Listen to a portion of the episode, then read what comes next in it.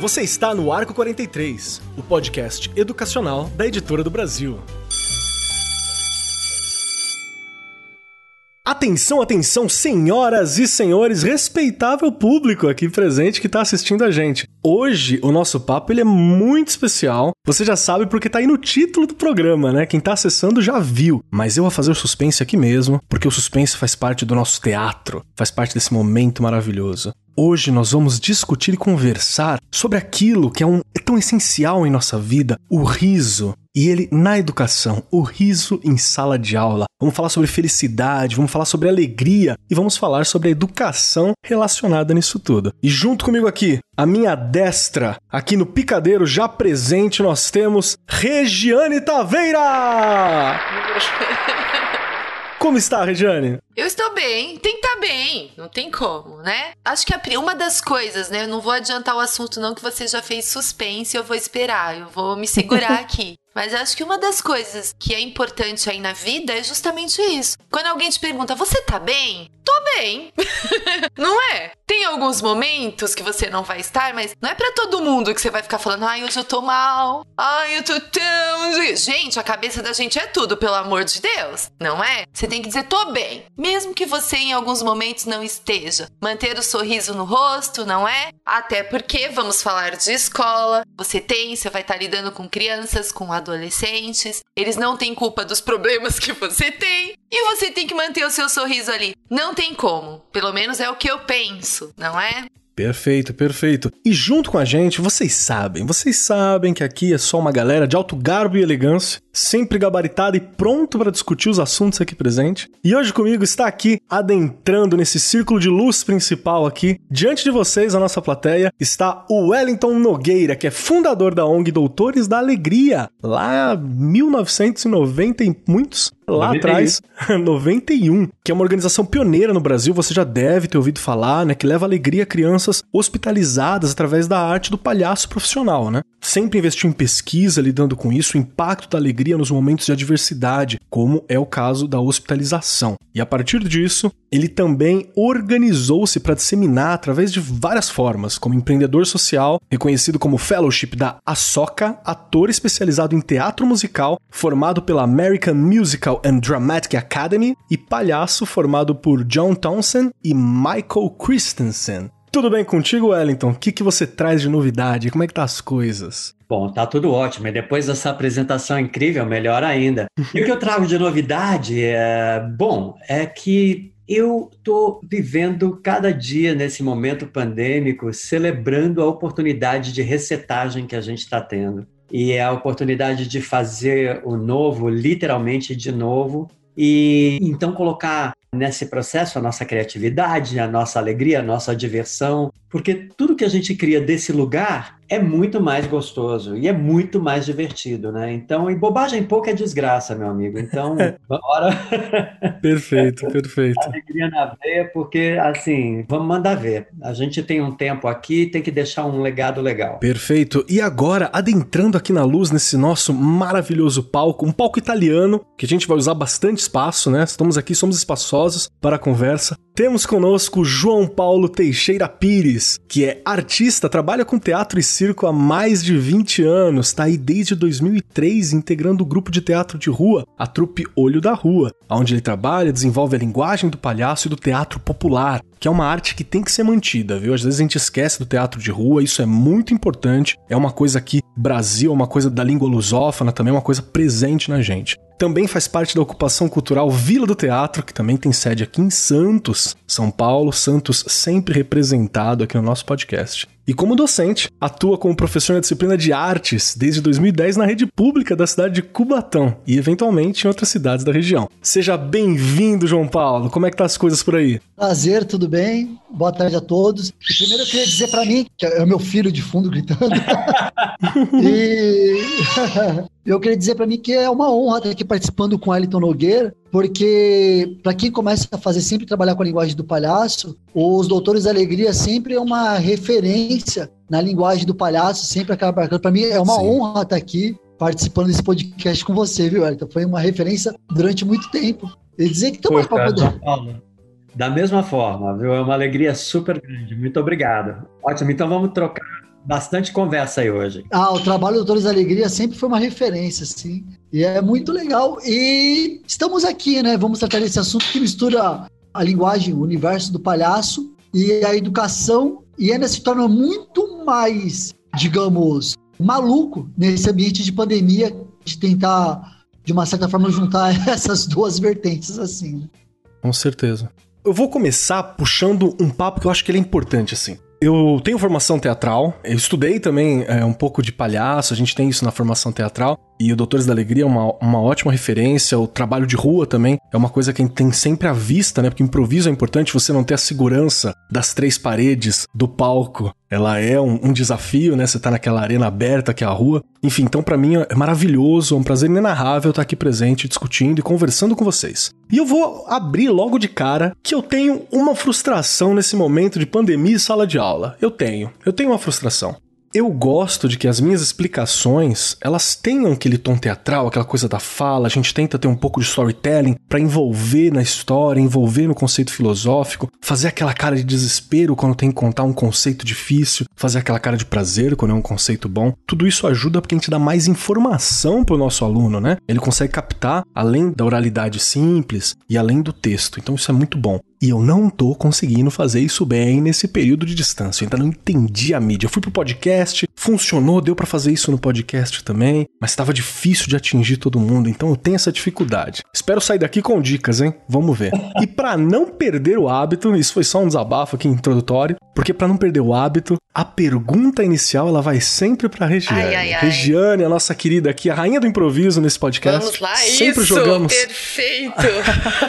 a batata para ela e ela segura. E você que também tá agora num palco para sabe Deus quantos mil alunos te assistindo, eu te pergunto uma questão sobre felicidade. Para você, alegria e felicidade é a mesma coisa? É diferente? Um existe sem o outro? Como que você entende isso? Olha que coisa filosófica pra gente começar, hein? Meu Deus do céu, mas vamos lá. Não sei se eu vou responder corretamente ou não. Eu acho que alegria é uma coisa que você vive momentaneamente, não sei. E felicidade seria uma coisa mais plena, né? Não depende de nada, de momento nenhum. É você estar tá bem com você mesmo, como pessoa, na sua profissão, com a sua família, com você mesmo. Eu acho que felicidade é você estar bem com você mesmo. Que as coisas externas não vão mexer, não vão abalar. Porque abala, não tem como. Mas se você tá bem com você, se você tem essa felicidade com você lá dentro, vai te dar aquela balada, mas você vai voltar no seu estado de felicidade. Claro que eu acho que não dá para ficar feliz o tempo inteiro, mas se você estiver bem, eu acho que a sensação de felicidade é isso. É você estar bem, estar bem com você. Porque aí as coisas fluem, né? De uma outra maneira. Não sei se é isso. Os meninos aí vão nos ajudar. Hoje eu estou rodeada aqui de meninos, olha isso, não é? Sempre é mais meninas do que meninos, enfim. Mas hoje eu tenho aí o prazer de estar rodeada de meninos. Então vamos, vamos esticar a pergunta. Como dizem meus amigos, puxar a baladeira aqui. João Paulo, diz para mim a relação entre alegria e felicidade para você. Como é que você entende esses dois? É, realmente é um assunto bem complicado distinguir os dois, assim, né? Como disse a, a Regia, é bem uma questão filosófica nesse aspecto antes de distinguir, fazer uma distinção entre felicidade e alegria, é importante dizer que ambos impossível de serem eternos e totalmente constantes, né? A felicidade eterna, a alegria eterna não existe. Essa, essa é uma ilusão que muitas pessoas vão atrás e acabam se frustrando. Até porque as frustrações fazem parte da vida e para você também desenvolver outras alegrias, outras felicidades, né? Boa. Mas falando a grosso modo, para mim a distinção entre felicidade e alegria talvez esteja bem próximo da distinção entre amor e paixão. O que se pega de momento e aquilo que de uma certa forma que está meio que quase sempre presente durante a vida. Gostei. É mais ou menos isso. Gostei. Estamos indo para um caminho semelhante aqui. Wellington, o que, que você acha? Tá por aí? Como é que é que você entende essa questão? Tô aqui, tô ouvindo, tô adorando e assim, gostei muito da imagem que o João Paulo trouxe porque dentro da minha experiência, eu aprendi, eh, tem uma pessoa muito especial em história né, do Doutores da Alegria, que é a Morgana Mazetti, que ela é uma ah. psicóloga hospitalar que escreveu dois livros de pesquisa sobre o trabalho. E ela me apresentou Spinoza, o filósofo, que fala que justamente a vida é feita de encontros e que esses encontros têm a possibilidade de ser baseados em paixões tristes que são aquelas que diminuem o potencial dos encontrantes, ou paixões alegres. Paixões alegres são aquelas em que você, sem expectativa nenhuma, está tão aberto para o encontro que você toca a vida do outro e mostra um outro jeito de ver o mundo e ele em consequência faz a mesma coisa com você, então não tem como você ver a vida depois que você vive essa experiência do encontro potente, que é a alegria plena, aquela alegria do espírito e tudo mais. Bueno, então eu uh, gosto muito dessa coisa da alegria como fazendo parte da vida da gente e como um antídoto para um momento, por exemplo, como esse, para um momento de tristeza. Então, no hospital, você está sentindo dor ou você está sentindo algum incômodo e você se conecta com uma experiência de alegria, uma experiência potente e você transmuta essa sensação. E a felicidade, eu acho que é você poder ter vários momentos desses, sabe? Onde você olha para trás e vê o que você fez e fala: pô, cara, isso é legal. Mandei bem ali, errei aqui, acertei ali, mas estou aqui, estou vivo e estou querendo fazer mais. Porque eu estou vendo graça no movimento da vida. Então, para mim, a felicidade é isso. É a gente continuar, a meu ver, essa eterna busca, porque a partir da hora que eu encontrar, ah, pronto, achei. Qual vai ser minha próxima busca? Então, eu gosto de ficar buscando e no final olhar para trás e ver que, olha, isso é felicidade, ó. Essa história toda que a gente viveu e autorou, eu acho muito bacana esse pensamento, viu? Muito bacana. Até porque tem uma coisa que vai soar meio coach, viu, gente? Eu sei que vai soar meio coach, assim. Mas dá uma segurada, espero terminar antes da crítica. Que é, é pensar que muito do mundo é como você se predispõe a olhar para ele, né? Não vou dizer 100% da situação, obviamente tem situações sociais que vão decidir, tem situações é, políticas, tem situações materiais que vão decidir N coisas e a gente não tem total controle sobre elas. Mas a gente tem muito controle sobre como a gente observa isso. E se a gente acaba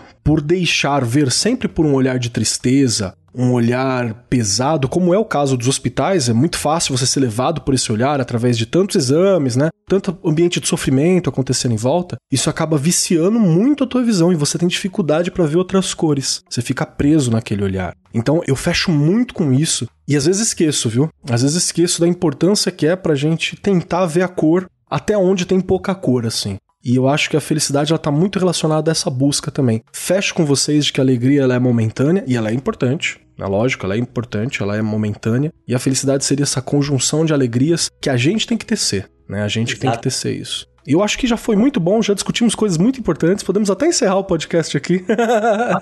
E agora, porque agora eu tô começando a esfriar. Não é? No meu canto do mundo. Tá começando, ainda tá sol, mas sabe quando já vem aquela friaca? Então, assim, preparação pro happy hour. Ela tá vindo mesmo. Vamos continuar nas questões aqui que eu acho que ela é importante pra gente puxar. Eu quero puxar algumas questões das experiências de vocês também. Eu acho que isso seria muito importante pra gente colocar aqui.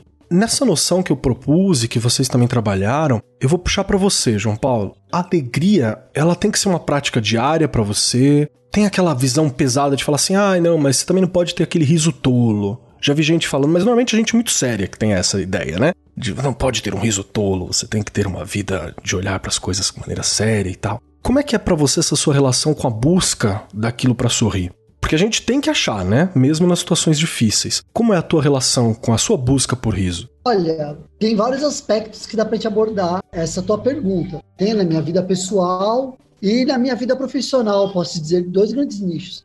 Na minha vida pessoal, o Ayrton falou uma coisa que me move muito, que isso eu trago da arte, muito do teatro e depois como professor também me veio muito assim.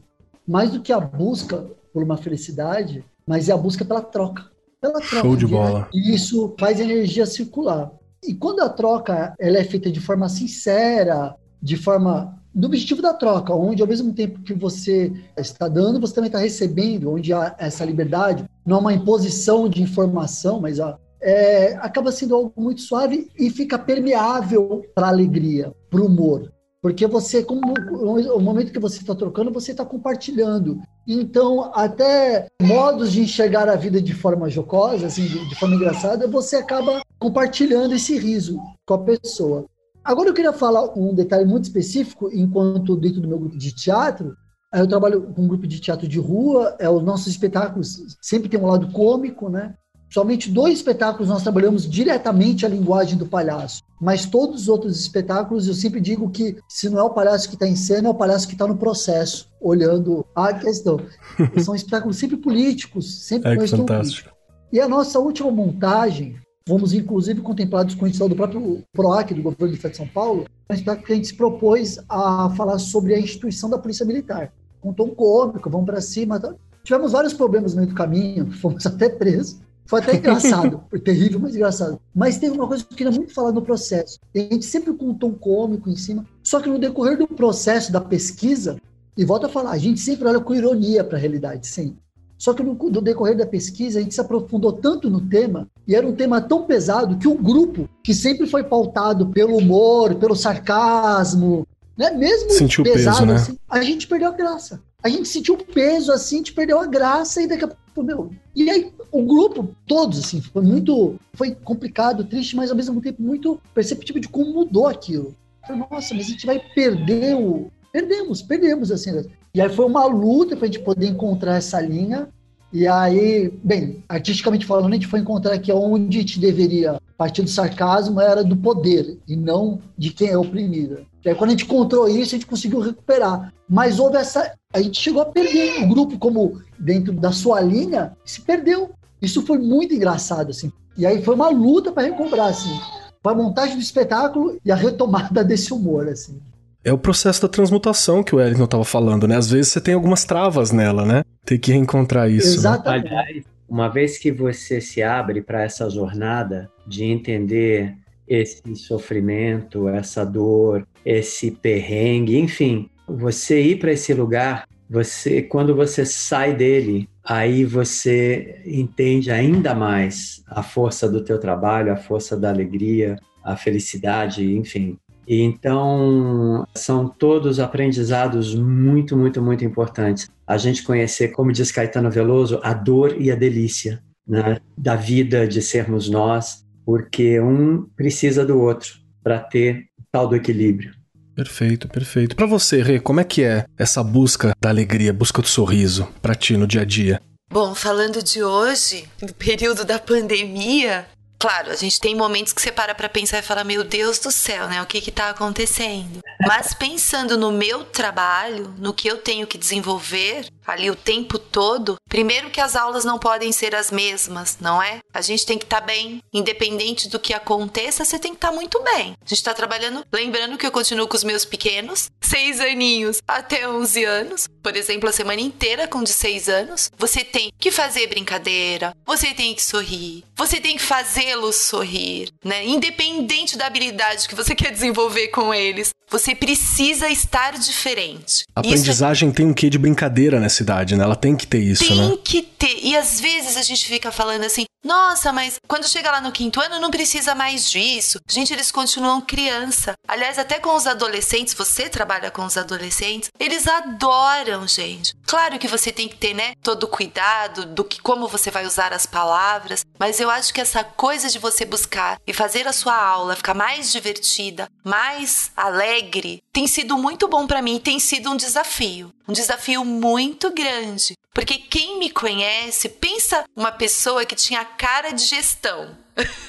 gestão geralmente é aquela coisa, né? Então hoje quem olha, né, nesse, poxa, eu tô um mês e pouco lá como contratada mesmo. Mas as pessoas olham e falam: Nossa, Regiane, eu não imaginava que você tinha esse lado.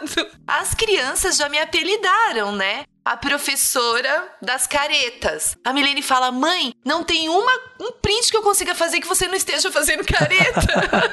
eu falei: "Pronto, né? Já tá pegando aí alguma coisa". Mas acho que é o jeito que eu vou falando, que eu quero brincar ali com eles. Ele, né, vai ficando aquilo. Mas é um desafio. É um desafio e um desafio bem grande, hein? Não vamos dizer aqui que seja fácil, não. É bem difícil, porque é você pensar num conceito total de aula e aí você tem que colocar ali uma dose sempre a cada palavra de alegria. Olha isso. Eu tô gostando que todas as falas, assim, ela sempre tem aquele quê de que a alegria, a felicidade em si, ela não, ela não cai do céu, né? Você tem que construir ela, você tem que ir atrás, você tem que trocar com alguém. Se a tua bateria tá baixinha, você vai lá, conversa com alguém para dar uma carregada na sua bateria, você dá aquela alegria pro outro, né? Foi citado o Spinoza aqui, a gente puxa um pouco do, do Schopenhauer, que a galera acha que Schopenhauer é meio. Ah, Schopenhauer é mal-humorado. Fala, não, cara, ele tá falando a coisa mais linda que é para você cuidar do outro, cara. Ele tá falando uma coisa maravilhosa. Eu gosto muito de trabalhar o Schopenhauer com adolescente, porque é isso que ele fala. Ele fala assim, ó, cuida do outro, um momento tão individual assim, pra você lembrar do outro. Virou. E faltou você, Wellington. Como é que é pra ti encontrar essa alegria no dia a dia, né? E como ela ajuda a atravessar dias difíceis? Ah, bom, para mim acabou se tornando um, um, jeito de ver a vida, realmente me relacionar com ela. Mas desde criança, eu lembro que, quer dizer, eu não me lembro, mas eu sei que aos dois anos eu tive um problema de saúde, eu fiquei internado, fui operado, fiquei entre vida e morte, essa coisa toda. E Nossa. eu não tenho, assim, eu tenho vaguíssimas lembranças, mas os meus pais diziam que, assim, o que eu mais gostava de fazer naquela época era cantar. Então, que quando eu cantava, eu ficava diferente, essa coisa toda. Então, eu já vejo o princípio da arte, o princípio também da alegria, né? Porque cantar me dava muita alegria. Eu fui estudar teatro musical. A sala de aula, para mim, que foi meu primeiro trabalho profissional, se pautou muito pela música, né? Por eu dava aula de inglês, então eu traduzia as letras e aí eu cantava junto com os alunos. Só que quando eu cantava, né, eu mandava ver e os alunos falavam: "Nossa, você gosta tanto, né? Devia aprender". E aí então que filha da mãe. ouvindo isso dos alunos é que eu falei, não, vocês estão certos. E aí que eu fui estudar teatro musical, porque eu falei, não, quero ser um cantor profissional. Mas a alegria, para mim, a piada, a vontade de rir sempre foi algo muito intrínseco na minha vida. E então eu sempre fui atrás disso. Meus grandes heróis, eles não eram assim o super-homem, o, ba o, Batman até que era engraçado, porque ele é muito camp, né? Mas o, os meus heróis eram justamente os trapalhões, eram os três patetas, eram todos aqueles que me faziam rir. Então, eu acho que, que essa conexão com o ato de rir, com a alegria, sempre foi uma questão de sobrevivência para mim. Então, um jeito de falar, ok, tendo isso, eu tô bem, não precisa me dar mais nada. Que maravilha, cara, que maravilha. Alguém gostaria de comentar alguma coisa? Fazer um detalhe, enquanto professor, tá, manda aí, uma João. música meio que foi um grande achado. Tentei achar vários. Sendo ator, eu tive muita dificuldade com essa questão da videoaula, aula pelo WhatsApp, enfim. E onde eu fui começar a encontrar o riso dos alunos, retomar é, alunos do ensino fundamental 2, de oitavo e nono ano, que eu tenho muita turma na cidade, foi quando eu descobri as figurinhas ah, que boa. se mandam no WhatsApp, Ai, mas eu construí as figurinhas. Quando eu achei, eu retomei o humor que eu tinha na sala de aula através Cara, das figurinhas, assim, toscas, mal feitas, mas aí eu lembro de. Aí eu vi que eles começaram a, a, a, trocar, ter a troca comigo por mensagem, por áudio, que eu tinha na sala de aula por causa de figurinhas toscas, muitas vezes mal. Mas a gente conseguiu estabelecer aquele ritmo que se tinha na sala de aula de.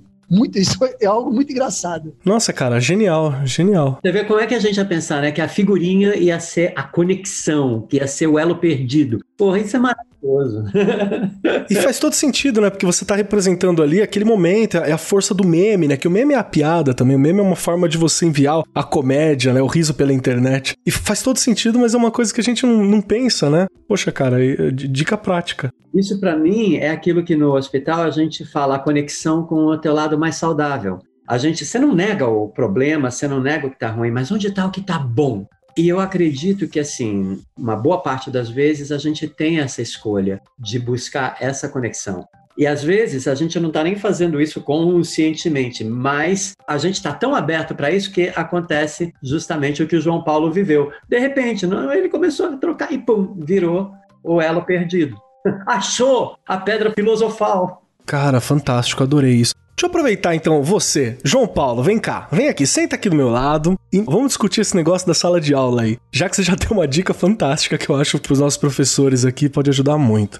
Como foi para você ver aquela escola com aquela cara de sério, de silêncio, aquela cara da disciplina? O que, que, você acha desse conceito, dessa ideia de uma escola travada em muitas formas, né? Não, aqui não pode rir, aqui é matemática. Matemática não é para dar risada. Como que você lidou com essa situação? Ou as suas escolas sempre foram mais, mais liberais para lidar? Como que foi para você essa experiência? Olha, eu vou dizer que eu nunca tive problema com uma escola muito rígida. Antes de, de, entrar dentro da rede pública, eu já dava aula de palhaços em escolas particulares, mas não tinha a ligação que tem um professor de uma rede, né? Sim. Mas já era a figura do palhaço, do circense, do professor de teatro, então tem uma certa liberdade.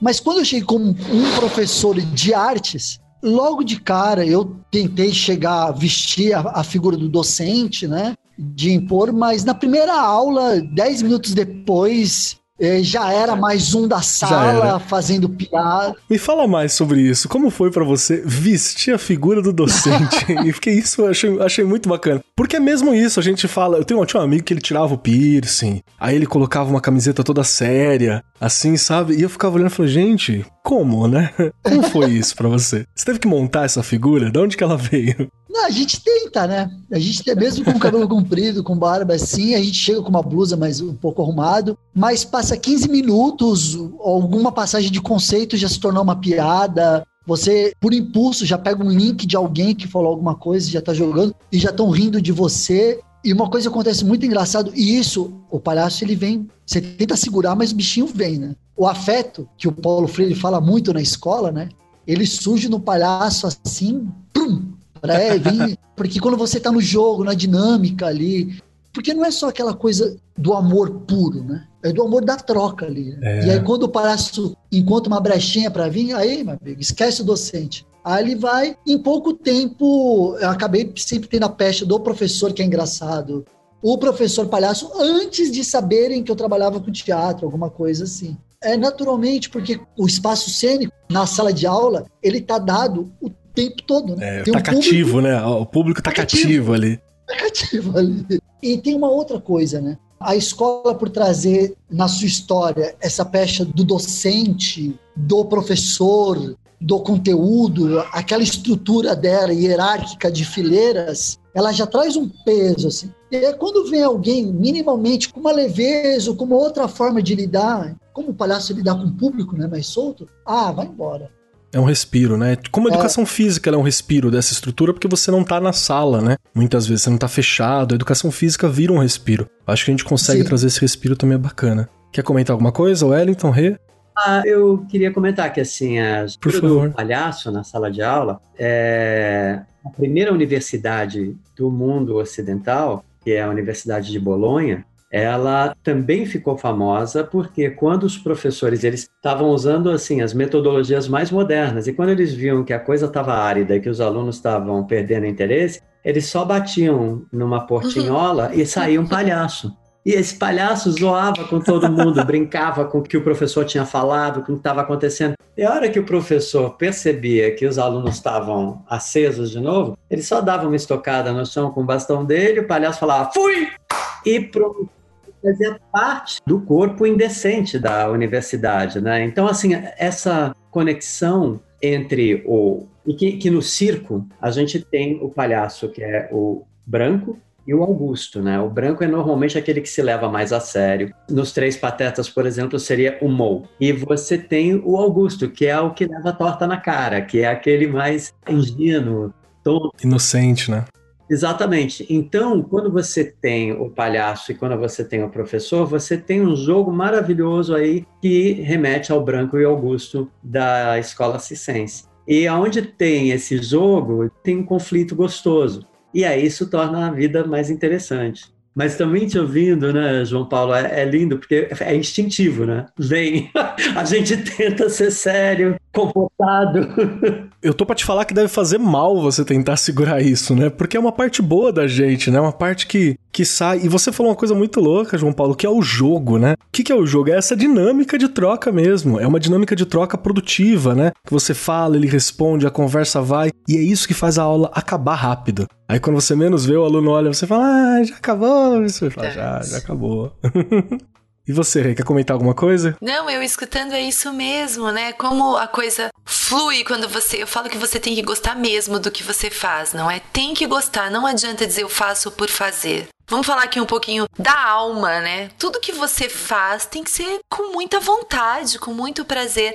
Tinha uma coisa que Rubem Alves já colocava, né? Se você quer ensinar música, você não vai começar ali por partituras, por instrumentos, por nada disso. Você vai ensinar o quê? Eles a ouvirem a música primeiro. Vamos ouvir música? Não é isso? Vamos aprender a beleza disso primeiro, de escutar, de conhecer. Não é só, ah, isso é assim, isso é aquilo. Vai ficando chato, não é verdade? Então, aquela coisa de você escutar os alunos que a gente fala aqui o tempo inteiro, vamos ouvir os nossos alunos. Se ele chegou um tanto mal-humorado, te respondeu, vamos procurar saber o porquê. Tem algum motivo por trás de tudo aquilo? Aquela coisa que a gente fala que às vezes o professor também já não tá naqueles bons dias e fala ah, desse moleque, não sei. Gente, ouvir, né? A gente precisa aprender a ouvir, a olhar os detalhes, né? O que que aquele aluno precisa, o que que aquela aluna precisa. É o que eu falo, é você fazer o seu trabalho de verdade porque você gosta. Fica completamente diferente. Sim. Você não vê o tempo passar. Falta tempo, na verdade. Termina a sua aula e os meninos e as meninas falam: Mas já acabou? Já terminou? Porque na verdade a coisa estava fluindo. É diferente. É uma energia diferente. Não adianta. Você complementou bem uma coisa que o Wellington e o João também estavam trabalhando. A resposta do outro nessa situação. Wellington, como é para você se conectar com o outro e com tantos outros em diversas condições de outros, né? Outros que estão bem, outros que não estão tão bem. Como que é para você esse processo de troca, na relação de troca, né? Como que você esse conquistar, como que é isso para você? Ah, é sempre um jogo muito gostoso, às vezes desafiador. E eu aprendi no hospital a ir para esse jogo com a cabeça completamente oca livre de qualquer expectativa ou uma imagem de resultado. Isso é legal. Isso tira a ansiedade da gente. E ao mesmo tempo que se você já vai com uma imagem pronta, às vezes tem um outro resultado tão mais incrível. Então isso faz com que você confie mais em viver aquele momento presente e lidar com o que está sendo trazido. Eu nunca me esqueço de um menino, um paciente, isso ainda quando eu morava nos Estados Unidos, trabalho de palhaço em hospital, eu aprendi lá, né? E eu me lembro que eu estava numa fase, cara, em que, sabe quando você está tinindo, porque a minha formação de palhaço estava rolando, a formação de palhaço em hospital estava rolando, então eu já estava me sentindo assim, puxa, tô mandando bem, eu seguro qualquer onda. Aí começou o problema. E eu me lembro de de encontrar um moleque que era um menino de uns 16 anos, assim, você via, era verão, ele estava sem camisa tomando quimioterapia, né? E você via, ele era fortão, tudo, então provavelmente atlético, né? E aí, esse moleque, a hora que ele viu eu e a minha parceira, também palhaça, ele olhou pra gente e ele fez uma cara tipo assim, era tudo que eu precisava agora, né? Caramba. E aí eu olhei e falei assim, pô, mas eu acho que eu tenho alguma coisa aqui que pode contrapor isso. E quando chegou a minha vez de fazer e trabalhar com ele, eu justamente eu não me abri para esse momento. Sabe, eu não fui com a cabeça oca, mas eu fui com uma brincadeira que até aquele moleque, 100% das vezes que eu tinha feito, eu tinha tido uma gargalhada. E quando eu fiz a brincadeira com esse moleque, ficou um silêncio constrangedor e ele só me olhando nos olhos. E ele falou para mim: Você sabe o que, que é o pior nessa história toda? Eu falei: Não. É que você não é nem engraçado. E naquele dia, quem estava do meu lado, a palhaça que estava comigo, era a minha supervisora. Putz. Então, quando esse moleque falou isso, eu caí na real. Eu vim para o presente. E aí passou o filme na minha cabeça de todas as besteiras que eu tinha feito, toda a bobagem que eu fiz no afã de levar uma experiência de alegria para o moleque, vê, na melhor das boas intenções. Por isso, assim que eu aprendi que boa intenção é uma roubada. E aí, o que, que aconteceu? Eu me deu vontade de chorar de vergonha, naquele contexto. E eu olhei para baixo, para o chão, de tanta vergonha. Quando eu olhei para o chão, eu me dei conta que esse moleque tinha me dado uma porrada tão forte que eu me esqueci que eu estava vestido de palhaço. E eu olhei para baixo e me vi vestido de palhaço, com a minha roupa de palhaço. Então eu pensei, vou chorar que nem um palhaço. E comecei. Mais um emprego que eu vou perder porque eu faço tudo errado. e foi aí que esse moleque fez. A hora que esse moleque fez isso, a minha parceira, e por isso que é tão importante um parceiro maravilhoso, né?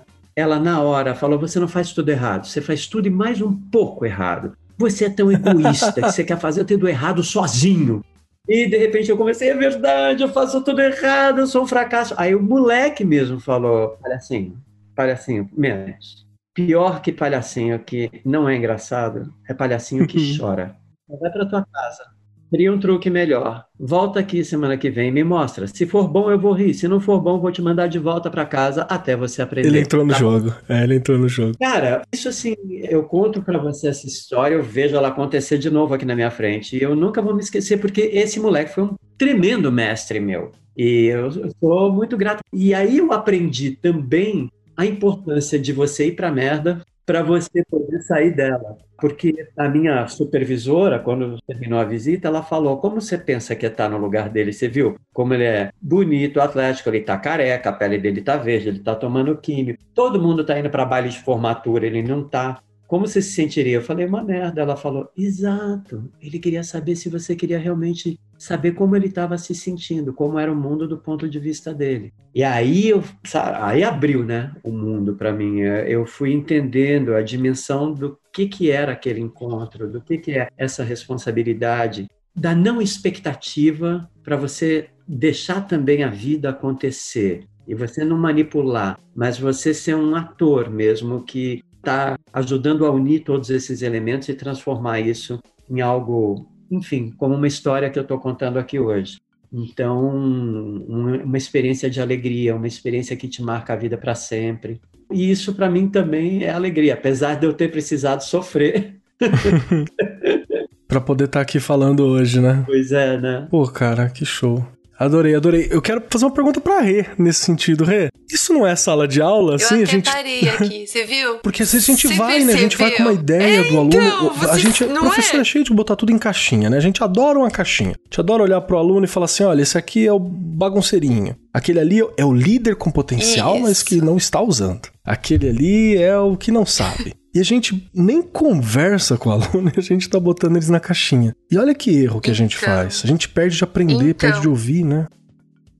Retomando aqui o que eu tinha falado anteriormente, a gente precisa aprender como professores e professoras. Eu sei, me coloco nisso, a gente precisa aprender a ouvir mais. Mas o Wellington colocou uma coisa agora que eu tenho tentado fazer nos últimos tempos. Eu brinco e falo nos últimos tempos, né?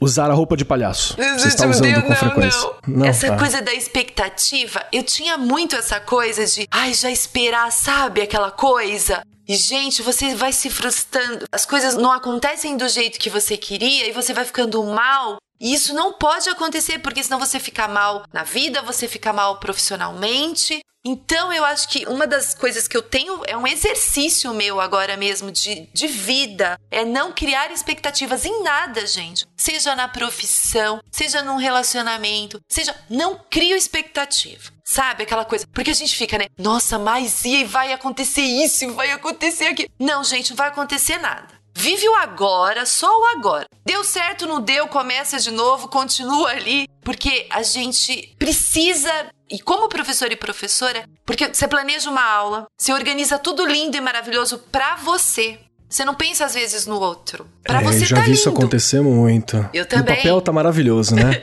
então, tá lindo. Aí você chega lá, gente, você não alcança objetivo nenhum.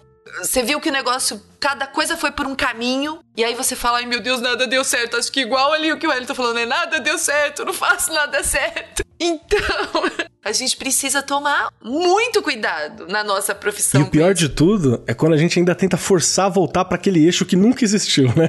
Você tem uma. Você fala, não, Deus tem que puxar pra cá, puxa Pronto. pra cá. Fala, não, cara, já. Pronto, eu vou usar agora que aí a merda fica pior ainda, a gente não tem como. Apaga tudo, pelo amor de Deus, e segue outra linha, não deu certo. Mas a gente tem essa arte mesmo de querer arrumar aquilo que ainda tá errado, gente, que já não deu certo. Difícil. Coisa de professor e de professora. Quem nunca? Quem nunca? Não é? Deixa eu puxar para você então, João Paulo. Me fala aí, como que é para você essa troca? Como te ajudou na relação aluno-professor? Como que é essa troca para você? Como você aprende a se ouvir? Como que funciona? Porque você ainda tem o agravante da rua, né? Que eu acho que é muito doido, porque se no hospital você já encontra todo tipo de gente, na escola você encontra todo tipo de gente, na rua está, estava pelo menos, todo tipo de gente também. Então como é que era essa coisa da conexão para você? Como é que era essa troca? É, você diz dentro da sala de aula. É, de preferência na sala de aula, mas eu, né, pode ficar à vontade.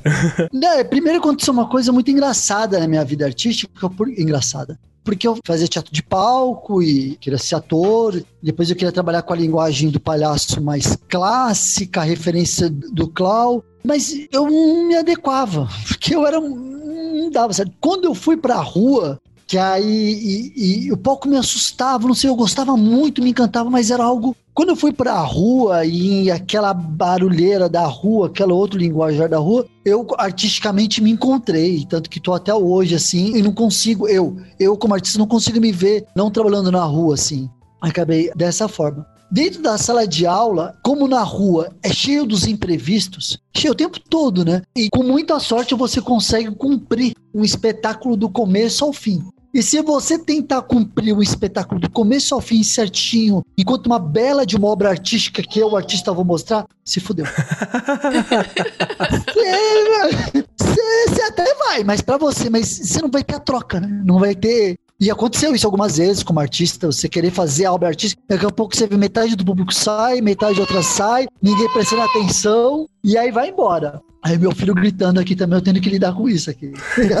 é o improviso, é, é isso mesmo. E quando essa realidade eu fui levar para a sala de aula, foi embora. E muito isso de elaborar um roteiro, um planejamento de aula, eu sofri muito, porque como eu de querer lidar o improviso vamos embora, muitas vezes eu saía assim completamente. Eu tava indo pro norte, eu ia pro sul e saía do planeta, assim. E aí tinha que ter uma retomada, tinha que ter um fio para poder buscar, para não perder, porque também é o seguinte, né? Quando você vai no improviso com a sala de aula e você vai junto numa brincadeira e tá fluindo, é, você tem que ficar atento, porque senão os alunos conduzem e você esquece o conteúdo ah, que tem o seu verdade. fundamento, que tem o seu foco, que é importante, mas você vai embora. Vai ser super divertido ali. Mas você vai ter uma experiência que seja válida de um outro ponto de vista, mas não aquele que você se propôs em sala de aula. E aí isso é um processo, isso é um processo de você construir. Muitas vezes dá errado, mas aí você vai e retoma e vai tentar buscar no meio daquela confusão caótica, você vai buscar um ponto para poder retomar a linha pedagógica da sala de aula.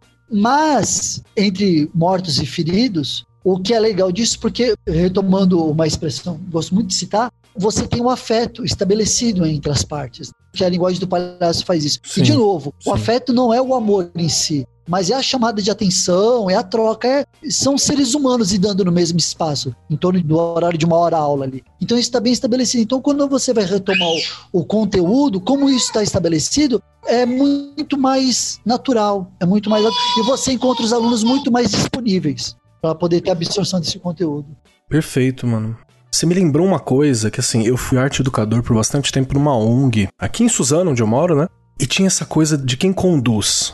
Há uma diferença, falar isso pra galera do, que é professora aqui que tá presente, há uma diferença entre você ter uma linha guia, uma condução, um objetivo e você querer botar tudo no trilho. Isso é, é bem diferente. Botar tudo no trilho é como se você quisesse que os outros se comportassem da maneira como você quer, só que isso não acontece no mundo real. Né? As pessoas são diferentes, as pessoas são plurais, tem dias diferentes. E você tem um objetivo, é você ter aquela linha que você tá guiando e que você não perde ela de vista. E aí você vai apresentando aquilo. Eu tinha muito esse problema quando eu era arte educador, porque a gente ficava algumas horas, né, com os alunos e alunos de todas as faixas de idade. Eu tinha aluno de 14 anos e eu tinha aluno de 7 juntos, né? Então você tem ali uma, uma pluralidade, meninos, meninas, todas as condições possíveis. E às vezes eu me deixava conduzir só por eles, e o tempo deles é outro. O tempo deles é muito rápido, o tempo deles é dinâmico, um dia é eterno, um dia é eterno. Então eu tava ali, às vezes você tinha uma proposta que era para ela durar X tempo e tem o objetivo de ensinar uma paciência, de ensinar um cuidado, de aprender a trabalhar em alguma coisa, de ouvir o outro, de fazer um trabalho junto. E se eu deixasse, eles faziam.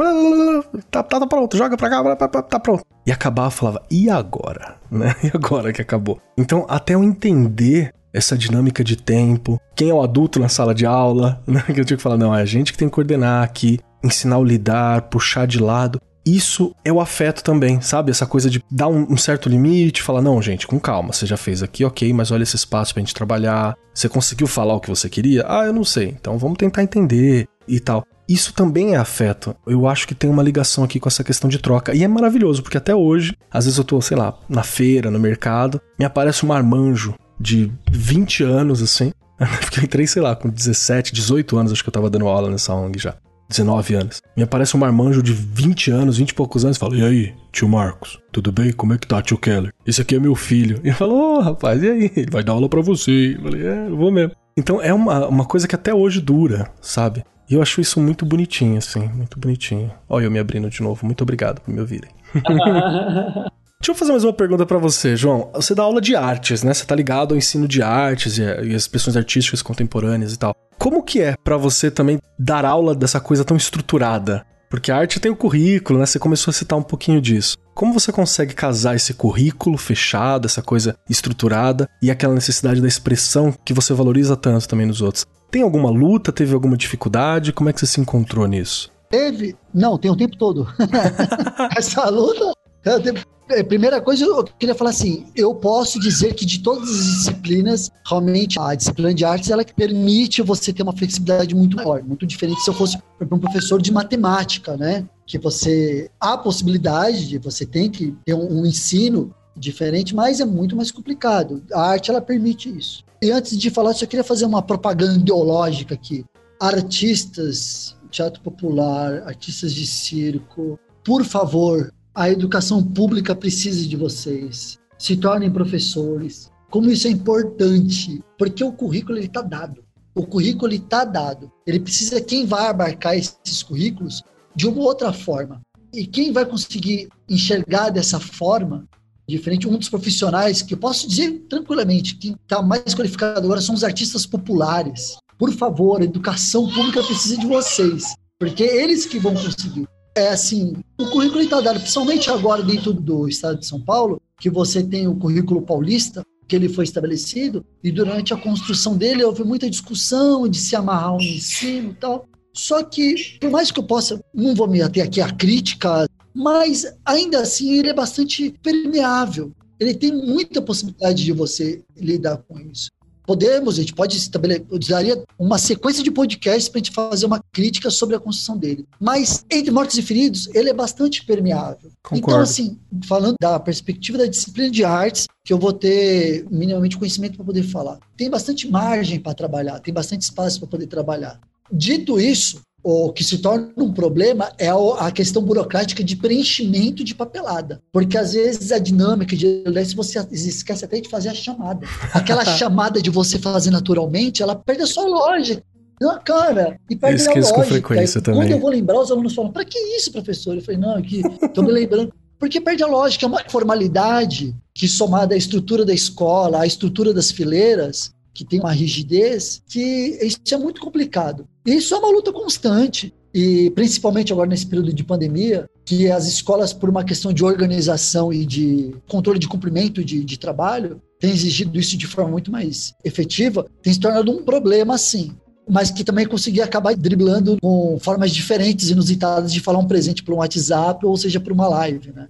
E aí vai tendo que lidar isso. Mas é uma quebra constante. É uma quebra constante. Às vezes também esses momentos de preenchimento são momentos de que você, o professor, encontra para poder respirar na loucura do dia a dia da sala de aula. Ele vai, peraí, deixa eu me. Até que um pouquinho poder respirar, para poder organizar as coisas, porque tá tudo muito confuso, né? Uhum. Às vezes a jornada de trabalho que dobra em duas, por exemplo, em duas redes públicas, meu Deus, você chega às três horas da tarde e você já não sabe o que é direita e o que é esquerda. Você fica doido. Sabe nem quem é você, né? e aí, às vezes, esses momentos de silêncio, que é o momento de preencher as tabeladas, é um momento de respiro. Mas é uma luta constante. Porque, às vezes, você. É, eu vou falar isso por mim. Eu tenho nos últimos anos me preocupado muito com essa questão burocrática por apresentar esses papéis, e às vezes você acaba levando essa rigidez, essa sisudez que dá o preenchimento de papel para a sala de aula. Mas graças a Deus os alunos já vêm. que foi? Tá de mau humor hoje? Vai fazer gracinha pra gente? Ah, cadê o palhaço? Vem ironizando, vem cobrando, assim. Aí já joga e já vai embora, assim, né? Você sabe que essa cobrança é maravilhosa porque você vê o quanto o teu papel como facilitador de riso ali, ele virou necessário, né? O quanto você é valorizado também ali naquele ponto. Deixa eu puxar uma coisa para ti, Wellington, assim, que trabalha tanto com essa questão de, de humor e, e a saúde mesmo, né? Como é para ti e o que que você tem para nos receitar, meu querido doutor, aqui, como o riso pode auxiliar a gente com questão de saúde e tanto nossos alunos, mas como a gente acaba falando para o professor, para a galera de, de, formação, no momento que a gente tá, assim, a importância do riso agora e como você observa esse poder de cura do humor nesse momento, assim. Bueno, então vamos lá. O primeiro é, não é fácil, né? não, e os disclaimers, assim, tem uma coisa que sempre foi muito importante para nós como artistas. Se eu fosse um terapeuta, se eu fosse um médico formado e eu falasse o riso cura, perfeito, porque eu sou médico, então eu tenho algum tipo de estudo que me legitima a falar isso mas como não sou, então isso também me abriu para assim, para uma visão mais ampla de o que, que é cura afinal. E, por exemplo, a gente associa muito a alegria com a gargalhada, porém você já chora de alegria também. Sim. Então, qual é a emoção associada? Então, para mim, eu sempre fiquei muito nesse âmbito da alegria, porque a alegria, seja ela demonstrada por riso, seja ela demonstrada por lágrimas de emoção, você sabe o que, que é. Agora, eu conheço a yoga do riso, por exemplo, que é um trabalho muito sério, onde você começa forçando o riso.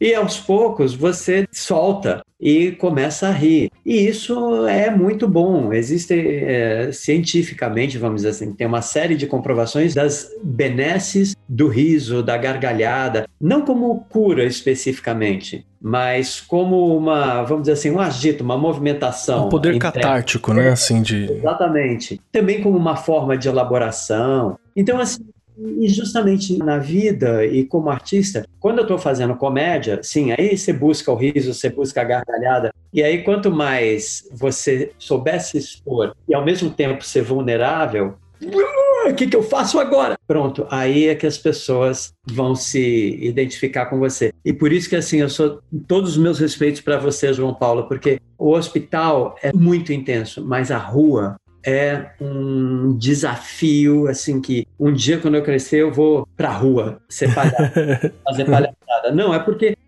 não, realmente, assim, é você trabalhar. No hospital você já trabalha com inesperado, e na rua você trabalha com inesperado total, né? Mas, enfim, voltando à vaca fria, o riso, a gargalhada, a conexão com essa experiência de alegria, tudo isso te coloca num lugar de potência, num lugar saudável. E no lugar saudável, você consegue olhar para frente, você consegue olhar em volta, e é quando você começa a ver possibilidades. E quando a gente começa a ver possibilidades, aí a gente já começa a querer materializar essas possibilidades. Então, eu não estava muito legal, mas eu vi um filme, eu ri um pouco, eu me diverti, Cara, eles estavam tomando café naquele filme. Acho que eu vou querer tomar um café. Poxa, agora que eu vou tomar o um café, por que não um bolo? E você vai juntando uma coisa na outra e essa corrente de eventos, né, que vai mudando, ou melhor, que vai revelando como você está mudando o que está ocorrendo internamente. Você passa a ser agente. Você não é mais só um paciente.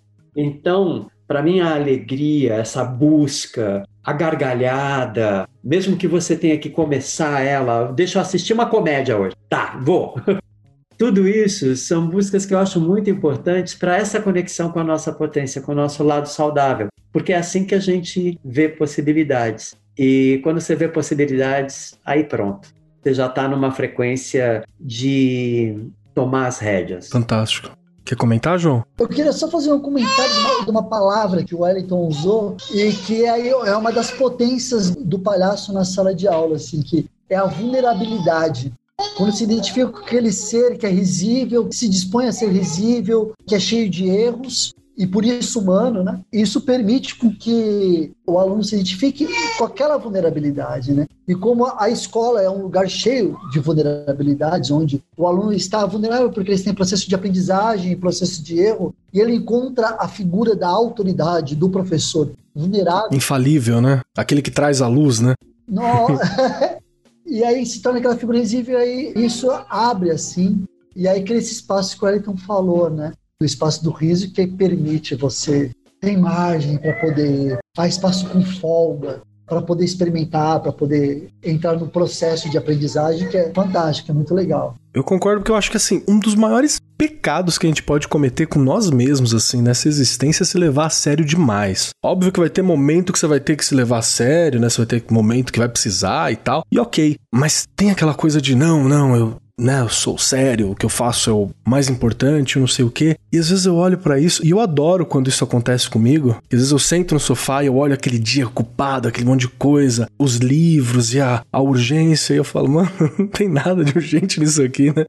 Por que que eu tô gastando vida e tal? Dá um respiro. Se levar a sério demais, para mim, ela, ela, é um problema muito sério. Eu acho que pode acontecer, inclusive nesse momento de pandemia, até porque a gente tá sendo cobrado bastante, né? O professor tá sendo muito cobrado e para você confundir as coisas é, é muito fácil nesse momento. Você acha, Rê? Tô falando bobagem. Nossa, eu tô viajando aqui, daquele meu jeito que você já conhece, né? Você... A Rê escreve manuscritos longuíssimos, assim, durante oh, nossos oh, papos. Eu vou anotando palavras, eu vou guardando, depois eu vou buscar, eu vou ler, é o meu jeito, olha aí. E eu, eu sei, eu sei, assim, é, é engraçado que chega numa certa idade aí, no meu quase, eu brinco, quase meio século, você começa a olhar e pensar assim, Quais são meus defeitos? A gente mesmo vai destacando os defeitos, né? Um deles, eu sei disso, eu sou muito perfeccionista e eu tenho que parar com isso. E eu escuto isso da minha filha que vai fazer 20 anos. Ela é a minha mãe. Ela fica assim: "Mãe, pelo amor de Deus, para de ser assim, né? Não deu certo, não deu certo, né? Faz parte. Mas eu me cobro demais. Outra coisa que eu tenho exercitado aí. Mas isso também, eu conheço muitos professores, muitas professoras, infelizmente é mal da categoria. Essa coisa da gente querer fazer tudo certinho, tudo direitinho. Gente, não, não, eu tenho que parar com isso. Nossa, se uma coisa não deu certo, nossa, eu errei ali, pronto, acabou para mim, acabou o mundo.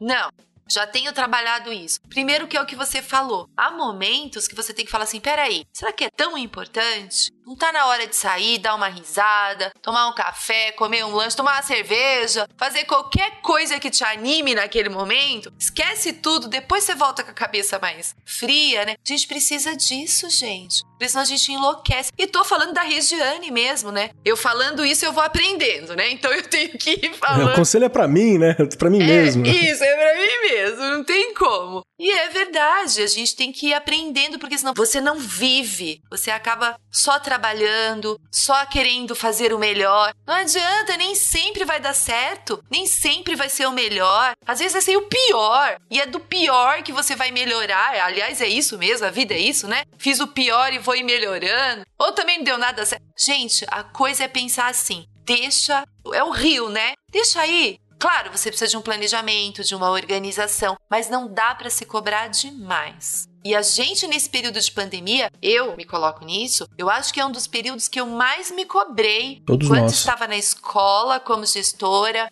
e agora neste momento. Então, eu já estou começando a pensar que eu preciso aprender que as coisas não vão sair do meu jeito. Nem sempre elas vão sair do meu jeito. E isso a gente precisa o tempo todo se cobrar e se falar porque senão a gente enlouquece. E a gente viu aí, Keller, a gente entrevistou vários professores aqui, várias professoras, a gente escutou de pessoas, gente, tô tendo que tomar remédio, nós escutamos isso. Então, como que você tá nesse período? Tô tendo que tomar remédio. Poxa, gente, será? Será que vale a pena? Então a gente precisa olhar e consertar as coisas que estão ali te levando a ter que fazer coisas que você não fazia antes. Então a gente precisa realmente estar o tempo inteiro se policiando e se cuidando. Regi, olha, muito obrigado pela tua fala, porque ela me traz para uma questão que eu considero muito importante nos dias de hoje. Eu estou feliz que a gente está vivendo numa época onde tem tecnologia que lança uma coisa chamada aplicativo não está pronto nunca, está sempre atualizando, que nem a gente não está pronto. Então a gente pode ir atualizando. E quando eu penso nisso, justamente essa atualização não é de fora para dentro, mas é de dentro para fora. E essa história do remédio, muitas vezes ele é super importante mas muitas vezes também é uma solução externa para tentar resolver uma questão. E definitivamente ela é temporária e às vezes se torna um hábito, que se torna um vício. E a gente tem dentro da gente o que a gente precisa, que é a capacidade de respirar conscientemente, a capacidade de meditar, de fazer exercício, enfim, de exercitar a arte. Tem uma série de oportunidades ao nosso alcance que não são caras ou difíceis ou inviáveis, não, que é uma questão de praticar.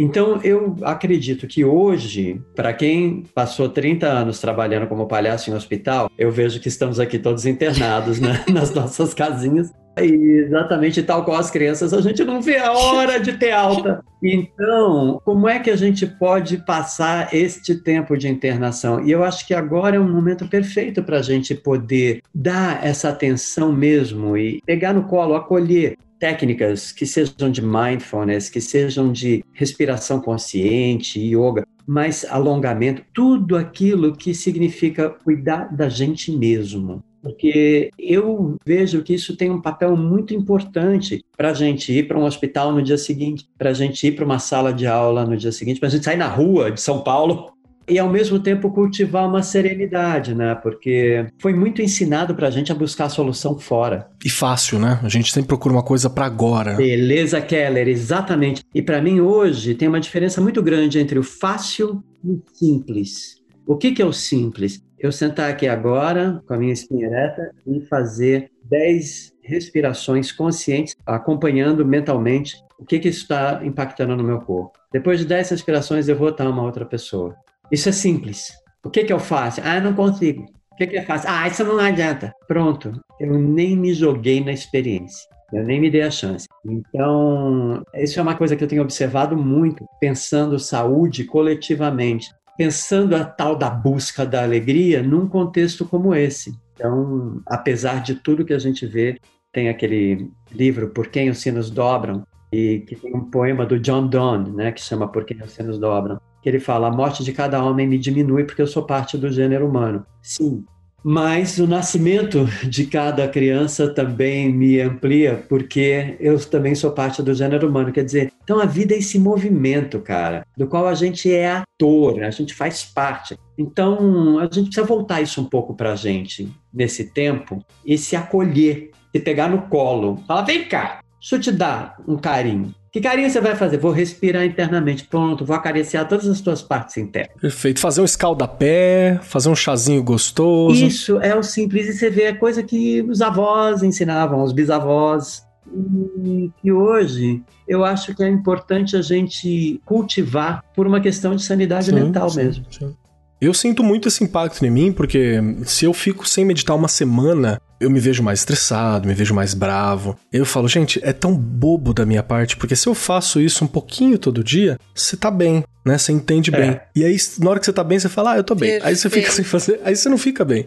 Né? então eu falo, gente, por que, que eu parei, né? Aí você volta lá e mantém esse fluxo. Isso acontece, entender isso é parte do processo, né? Acho que a gente olhar pra gente, até porque não tem muito mais pra gente fazer agora. Não estamos vendo outras pessoas. Vamos olhar para dentro de nós mesmos sempre que possível, né? Uhum. Alguém comentar alguma coisa? Rê, João? Eu só queria fazer um comentário que eu, nesse período de pandemia, eu passei por crises de ansiedade muito fortes, assim, com boa parte dos, dos meus companheiros de trabalho. E o que mais me assustou, assim, foi porque sempre o, o dia a dia do professor é muito corrido, e particularmente o meu dia misturado com a docência e o meu grupo de teatro, e mais o meu filho que nasceu faz um ano e quatro meses, eu nesse período, foi tudo muito conturbado, só que foi um período de muito trabalho onde eu estava em casa, é. na frente de um computador, lidando com algo que era tudo e não era nada, era uma tela, né? não eram salas, escolas diferentes, era uma tela e isso foi assim na minha cabeça. Aí eu passei por um período que eu até entender demorei, depois entrei no período que comecei a acordar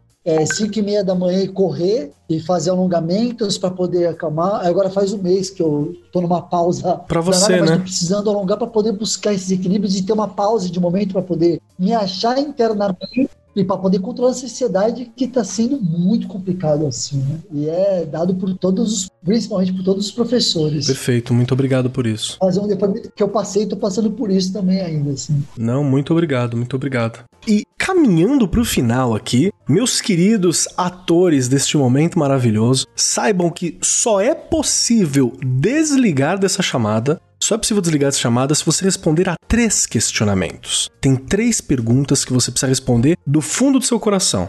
Eu vou saber. São três questões, assim, e eu vou saber se você tá respondendo do fundo do seu coração, hein? Porque eu já tô aqui já há 30 programas, então eu percebo. Que é o seguinte: primeira questão. Se você gostou desta gravação, deste programa e desse momento que nós tivemos. A segunda questão: se você pode ser encontrado e como a gente faz para te encontrar se puder. Se não puder, você fala, não pode, não quero. E tá tudo bem, tá respondido também. E a terceira questão é o que você deixa, uma palavra, um pensamento, uma música, uma dica, o que for, algo seu para os nossos ouvintes, para ficar ecoando com eles ao longo dessa semana. São essas três questões. E Regiane Taveira pode ser a primeira para nossos convidados não ficarem acanhados.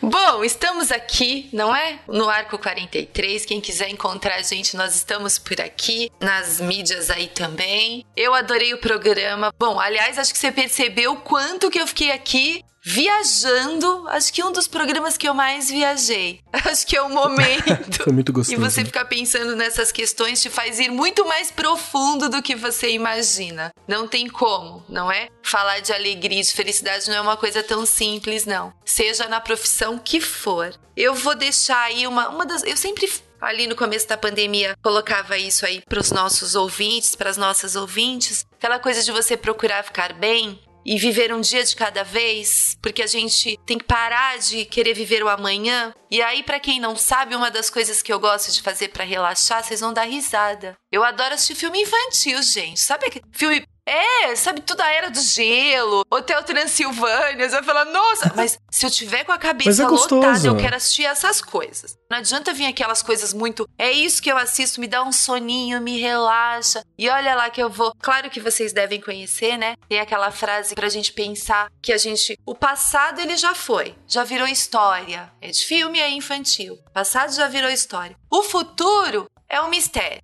Então o que que importa? O que, que é o agora? O agora é uma dádiva, por isso que se chama presente do filme Kung Fu Panda.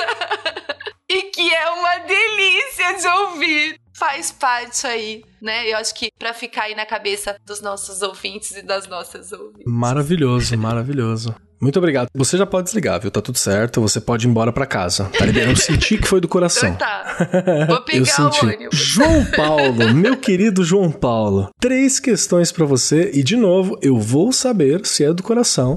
Se você gostou do programa, se você pode ser encontrado e quer ser encontrado e como a gente te encontra. E o último, o que, que você deixa ecoando com os nossos ouvintes? Primeiro, eu queria muito agradecer ao convite, principalmente foi o meu amigo Felipe que fez essa ponte. Foi muito legal participar, muito bacana. Eu, particularmente, eu escuto muito podcast, acho muito legal. E como estou sempre, às vezes, em trânsito, entre uma escola e outra, sempre fico ouvindo podcast. Nele também é muito bacana. Vocês foram muito agradáveis aqui, recebendo. Quer dizer que estou, assim, é muito, de verdade mesmo, é uma honra ter a figura do Wellington aqui, porque eu queria muito ter sido ator, só ator, mas aí me obrigaram a ser palhaço. Eu tive uma excelente de palhaço que sempre citava os doutores. É assim, não, não tem como. Os doutores da alegria como referência, e eu sempre lidei com isso, assim, uma das referências aqui no país. Nossa, e realmente é uma honra e ver como você é uma figura muito simpática, viu, Wellington? E acessível, assim. Muito obrigado por estar aqui trocando com vocês. Obrigado mesmo. Dizer, gostei muito do programa. Fico muito feliz e, como professor, esses momentos de troca assim, são fundamentais, porque somente assim a gente está conseguindo se encontrar nessa mudança brusca de realidade. Né? A segunda é se pode me achar se quer me encontrar, né? É, como que a gente faz? Você fala, quero, pode me encontrar, mas né, tem que ter um e-mail, né? Tem que ter alguma forma de contato. Eu não tenho nenhum problema, a CNI já está tá atrás de mim já, então pode me procurar. É, pessoal, quem quiser saber pode acessar meu Facebook, João Paulo Teixeira Pires, é como está o meu nome, ou procurar também pelo site do meu grupo de teatro, trupelodarrua.com, E lá vocês vão conseguir buscar qualquer forma de me identificar e também a programação do meu grupo. Fique à vontade. Acabou também tendo bastante produção audiovisual durante esse período de isolamento, foi bem legal. Então, quem quiser acompanhar lá, fique à vontade para seguir, para tirar qualquer dúvida ou para trocar figurinhas à vontade. A troca sempre é o melhor convite. E uma dica e um, um, toque que eu dou é agora para esse período de. Aliás, só fazer uma parte antes, dizer que eu considero a internet, todo mundo sempre critica muito a internet, mas eu sempre achei para o jovem tem muito recurso bacana, tem muito material disponível né, para os alunos. E que é uma pena que o momento desse encontro foi nesse momento forçado tão turbulento que foi a pandemia, né, de precarização. Mas de que eu acredito que sim, o ensino que se utiliza dos recursos da, da, da internet, ele torna muito mais rico o processo de ensino-aprendizagem na sala de aula. Sem em nenhuma condição que deixe de existir o contato físico entre professor e aluno, que isso é fundamental para o estabelecimento do afeto. O afeto nunca vai estar completo à distância. Ainda não há. Talvez no futuro, com outras formas de interação, possa existir, mas agora tenho plena certeza que não há. Mas a internet ela possibilita muitos recursos acesso a isso. Eu queria indicar aqui, que é uma indicação pessoal que eu estou curtindo muito, que é um grupo de música da Geórgia, do leste europeu, Trio Mandili. Escutem, são três meninas que têm um grupo de lá e, e acabei descobrindo por fuçar coisas para aluno, eu acabei conhecendo e aí eu e outros alunos acabamos virando fã de um tipo de música que é klezmer. Nada, enfim. E aí acabamos ficando fã. Eu oriento a ouvir Trio Mandília, maravilhoso. Vou procurar saber. Sigam no, é música que eu considero que eu chamo de música de palhaço. Que da hora. que meus alunos acabam gostando por, por osmose, mas vão buscar. Vale muito a pena, é muito legal. E ajuda a tirar desse, desse nosso universo aqui. Muito obrigado, muito obrigado mesmo. Procurarei saber, porque eu gosto bastante, viu? Tem uma banda que eu adoro, chama Gogol Bordello, que é bem nessa ah, pegada demais, alegre, demais. é maravilhoso. E agora, você, Wellington Santos. Você precisa responder a três questões que eu vou repetir para facilitar, porque eu sou um professor, eu tô aqui para facilitar as coisas, né? Primeira delas, se você gostou da nossa gravação, do nosso programa. Segunda, se você pode ser encontrado e como que a gente faz. E a terceira, o que, que você deixa ecoando aqui para os nossos ouvintes. Sim, eu gostei. É sempre muito bom a gente estar tá tendo a oportunidade, o luxo, né, de estar tá aqui nesse momento conversando com pessoas tão incríveis e ter a oportunidade de justamente ouvir, refletir. Isso é um prazer do qual eu não abro mão. Então, sim, gostei. Dois, o que, que eu quero deixar? Nós falamos muito aqui hoje de riso e gargalhada, e eu quero compartilhar com vocês um caso muito bonito de um jornalista americano que era um ativista pela paz mundial e tudo mais, um cara muito sério chamado Norman Cousins. O Norman Cousins, ele se viu diagnosticado com uma doença degenerativa e ele não teve dúvida. Ele se trancou num quarto de hotel durante três meses, só assistindo filmes de comédia.